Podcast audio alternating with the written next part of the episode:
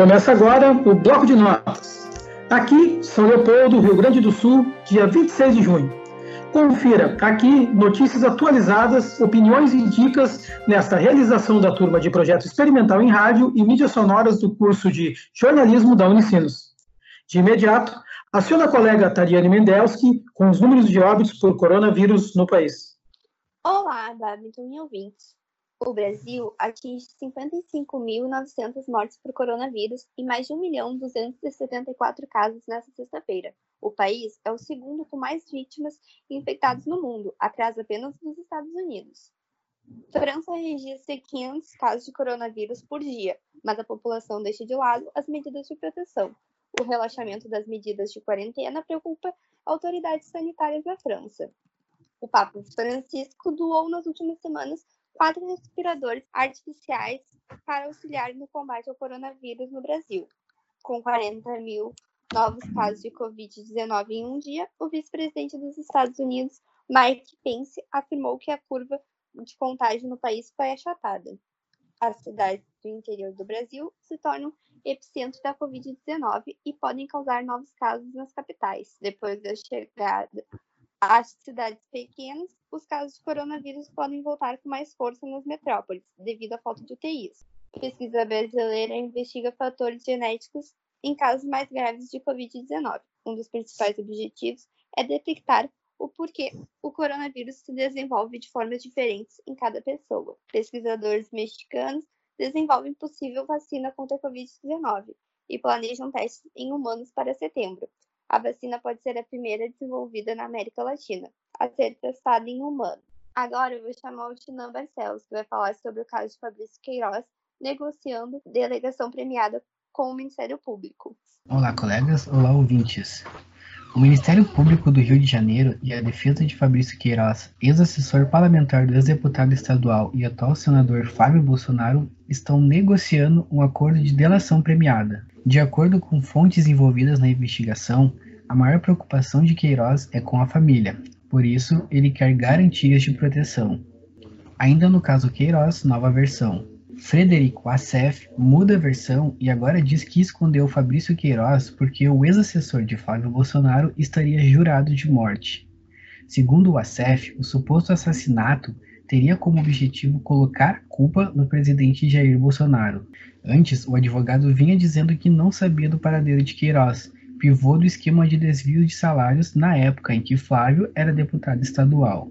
E por falar em Flávio Bolsonaro, a terceira Câmara Criminal do Tribunal de Justiça do Rio de Janeiro aceitou ontem, dia 25, por dois votos a um, o recurso imposto pela defesa do senador Flávio Bolsonaro e concedeu a ele direito a foro privilegiado em esquema de rachadinhas. Auxílio emergencial estendido.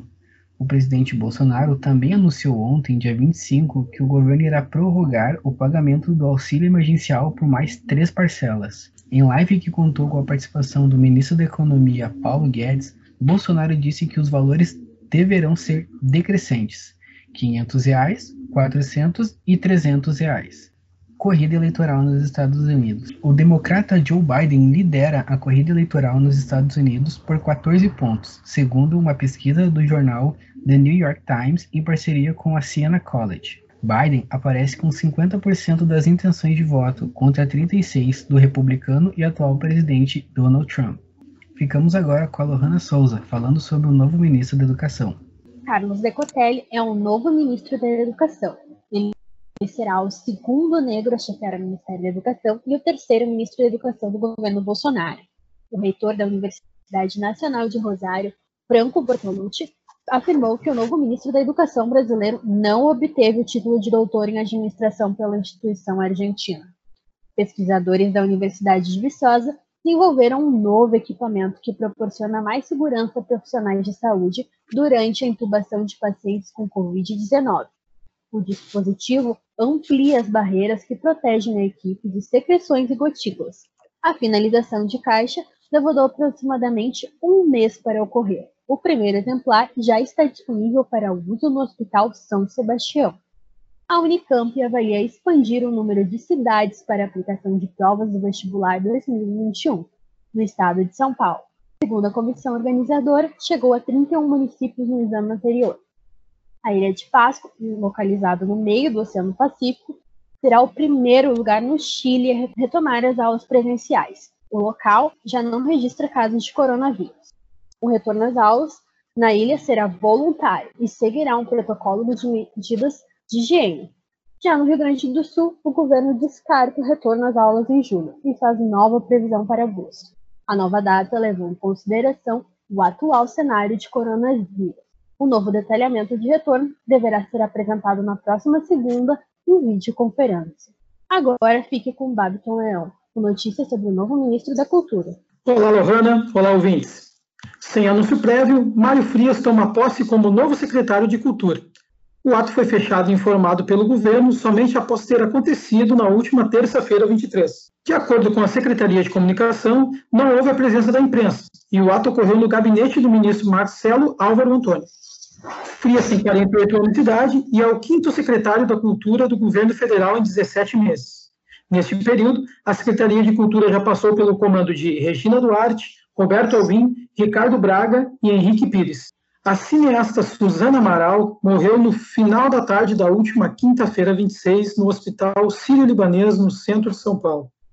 O hospital informou que não tem autorização da família para falar a causa da morte. Segundo o hospital, ano passado, ela teve um AVC e ficou com a saúde fragilizada. Suzana Amaral dirigiu três longas de ficção durante mais de 35 anos de carreira, e com eles teve uma presença marcante no cinema brasileiro. Todos os filmes foram adaptações de obras literárias, a estreia foi em A Hora da Estrela, de 1985, baseado no texto original com o mesmo nome de Clarice Lispector. Há registros na imprensa do nascimento de Suzana em 1928 e 1972, mas ela dizia em entrevistas que não gostava de falar qual era a sua idade.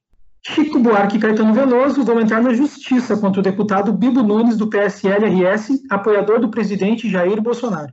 A decisão veio após o parlamentar acusar os artistas de terem recebido dinheiro para apoiar os governos de Lula e de Dilma Rousseff, ambos do Partido dos Trabalhadores, PT. Em um debate na Globo News, no último sábado 20, o deputado preferiu. Antigamente só se incentivava a cultura com seus apaniguados. Se dava dinheiro ao Chico Buarque da vida, ao Caetano Veloso, músicos já consagrados, artistas consagrados, para apoiar o governo. Para que dar dinheiro para quem já tem? Só para apoiar o governo na época de eleição? Eu apoio Lula, eu apoio Dilma. Buarque reagiu rapidamente contra o deputado, entrando com duas ações na última terça-feira, 23. Uma exige indenização por retratação do deputado e a outra acusa de danos morais. Já Caetano entrou com uma interpelação judicial, que pede uma explicação de Bibo Nunes à Justiça. Esse ato é o primeiro passo para que o processo seja instaurado. Encerramos aqui o nosso bloco de notas. Então, depois de informarmos nossos ouvintes, agora vamos para as dicas e opiniões do bloco de nota Eu Acho Que. A colega Tariane Mendels, que traz o seu posicionamento sobre a atual situação que estamos vivendo. Bom, eu acho que a pandemia de coronavírus veio para mostrar que muitas vezes é preciso a gente se preocupar mais com, com o próximo do que consigo mesmo. Mas, infelizmente, a população não está entendendo isso. Esse é o momento de colocar a saúde em primeiro lugar e seguir as recomendações. Agora vamos ouvir o Tina Barcelos, que vai falar sobre o impacto da desorganização política durante a pandemia. Então, uh, estamos em junho, talvez no meio da pandemia, e no meio disso tudo, vários governadores e prefeitos tomam diferentes decisões para conter o avanço do novo coronavírus. Essas decisões, às vezes, irritam, geram polêmicas, dúvidas e incertezas. A questão é por quê? A resposta: dúvida e falta de credibilidade. Ao invés de seguir um protocolo em plano de emergência vindo do Planalto, cada prefeito e governador teve que pensar o seu jeito de resolver o problema. A questão é que hoje é dia 26 de junho e ainda não temos um ministro da Saúde. E você, Lohana Souza, o que tem a dizer sobre os estudantes no Brasil? Pois é, Tina. Eu acho que é extremamente preocupante os resultados da pesquisa Juventudes e a Pandemia do Coronavírus e ouviu 33 mil alunos de 15 a 29 anos, de todas as regiões do Brasil, e apontou que um em cada três estudantes cogita abandonar a escola ou a faculdade. Os, os estudantes destacaram a falta de infraestrutura tecnológica, o equilíbrio emocional e a organização e gestão de tempo. Esse cenário de maior evasão escolar acaba por consolidar ainda mais a desigualdade social no Brasil. E agora vamos ficar com as dicas de um festival com Babiton Leão. Pois então, Lohana, hoje eu vou trazer uma dica fundamental da nossa música brasileira, ainda mais no momento conturbado que enfrentamos no país. Se você ouvinte ainda não assistiu ou escutou, se agilize e conheça os festivais de música popular brasileira da década de 60. A genialidade que os compositores tinham para relatar letras subtendidas contra o governo precisam ser lembrados para o resto da vida.